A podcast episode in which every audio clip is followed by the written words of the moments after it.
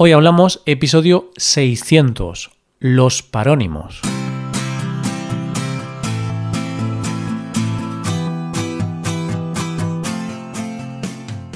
Bienvenido a Hoy Hablamos, el podcast para aprender español cada día.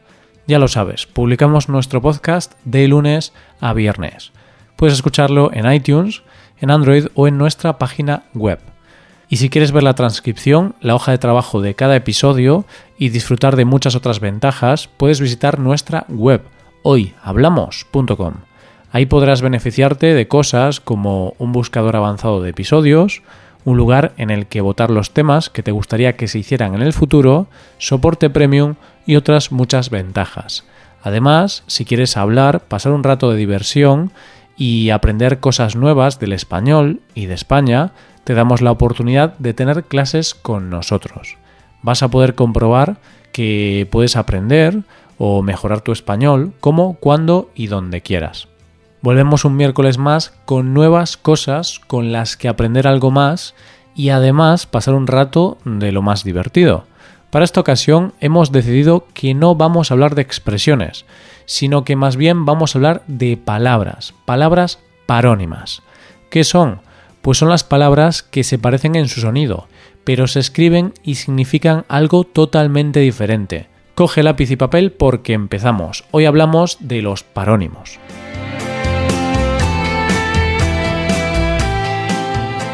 Antes de empezar a hablar, déjame que celebremos brevemente el episodio número 600 de este podcast. Llegamos a un número redondo. Para esta ocasión no hemos pensado en hacer nada especial, principalmente porque como tenemos un episodio diario, eso significa que si celebráramos todos los números redondos, estaríamos de aniversario casi cada mes. Por lo que esta vez vamos a reservar la celebración para el futuro. ¿Qué te parece? Igualmente, el número 600 es un número bastante bonito, ¿verdad? Ya que estamos de agradecimientos, también damos las gracias a los suscriptores premium de este podcast, ya que con sus sugerencias, en el apartado de votaciones de temas e ideas, nos han dado la idea de tratar este tema. Hablamos de los parónimos. Como te he dicho hace unos segundos, las palabras parónimas son esas palabras que se pronuncian casi de forma idéntica. Casi. Ese casi es muy importante, porque en realidad se diferencian por tener una vocal o una consonante distintas, o una tilde más, o cualquier otro pequeño detalle que hace que el significado cambie totalmente.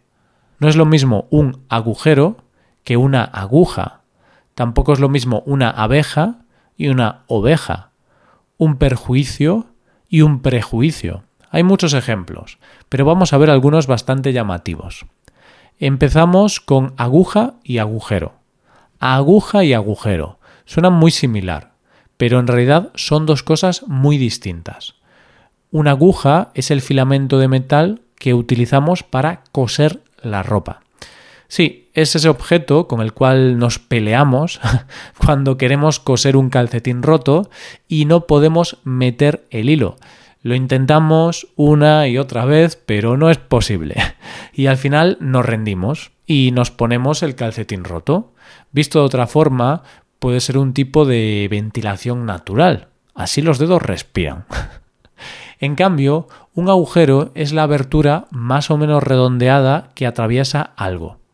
Siguiendo el ejemplo anterior, el espacio por el que se puede ver el dedo a través del calcetín es el agujero. Entonces, usando la aguja, se va a coser el agujero del calcetín. Por lo tanto, aquí tenemos un ejemplo de palabras parónimas que se parecen bastante entre sí, especialmente el principio de la palabra. Así que recuerda, una aguja es con lo que puedes cerrar un agujero. Eso sí, no cualquier agujero. El agujero de la cuenta bancaria no se cierra con ninguna aguja. se necesita dinero, claro. Pasamos ahora a hablar de más palabras parónimas. Vamos a tratar las palabras ahorrar, ahogar y ahorcar. Vuelvo a repetir. Ahorrar, ahogar y ahorcar. Como ves, de nuevo tenemos palabras que se pronuncian de manera muy parecida, especialmente ahorrar y ahogar. Ahorrar es un verbo que se emplea para hablar del dinero que tenemos que reservar, es decir, del dinero que no hay que gastar. Ahogar es el verbo usado para matar a alguien impidiéndole respirar y el siguiente verbo es ahorcar. Este verbo sí que es un poco más salvaje. Digo salvaje porque se utiliza para decir que alguien le ha quitado la vida a otro echándole un lazo al cuello y posteriormente provocándole asfixia. Estas palabras se pronuncian de forma muy parecida, casi como las siguientes palabras parónimas de nuestra lista. En este caso hablamos de dos animales. Hablamos de la abeja y de la oveja. Como ves, en estas palabras tan solo cambia una vocal, la vocal inicial. La abeja es, como seguramente sepas, el insecto que produce miel. Si ya tienes cierta edad, quizá recuerdes en televisión una serie de dibujos animados llamada La abeja maya. ¿La recuerdas? En cambio, si hablamos de una oveja, hablamos de un mamífero muy preciado por su lana y su leche. Bueno, también por su carne. Así que cuando bebas leche de oveja, recuerda que es leche de oveja, pero no de abeja. Hablemos ahora del sexo. También de seso. ¿Sexo o seso? ¿Sabes qué es el sexo y qué es el seso? Bueno, pues te lo explico rápidamente. El sexo, con X, es la condición física que distingue a machos de hembras. Asimismo, es la práctica relacionada con el placer sexual. Aquí todos tenemos claro qué es el sexo, ¿verdad? Pero si hablamos de seso, ya no tenemos tan claro su significado, pues hace referencia al centro nervioso del encéfalo. Ya sabes, la parte central de nuestro sistema nervioso. Sexo, seso, sexo, seso. ¿Cómo se pronuncia? Bueno, pues es verdad que muchas personas, también nativas, tienen problemas para pronunciar algunas palabras con la letra X. Por ejemplo, para hablar de la pizza, unas personas dicen pizza, otras pizza, otras pizza. No hay consenso. Pero en este caso hay que prestar atención a la pronunciación para evitar confusiones bastante graciosas. Recuerda, sexo y seso. Y recuerda también esa frase que suelen decir nuestras madres, el sexo con seso. Ahora te presento los verbos infringir e infligir.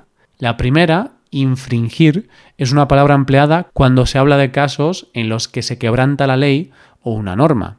Es un sinónimo de incumplir.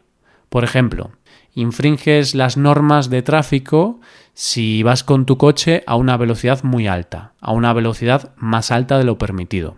La segunda palabra, infligir, significa causar o producir daño, también imponer castigos.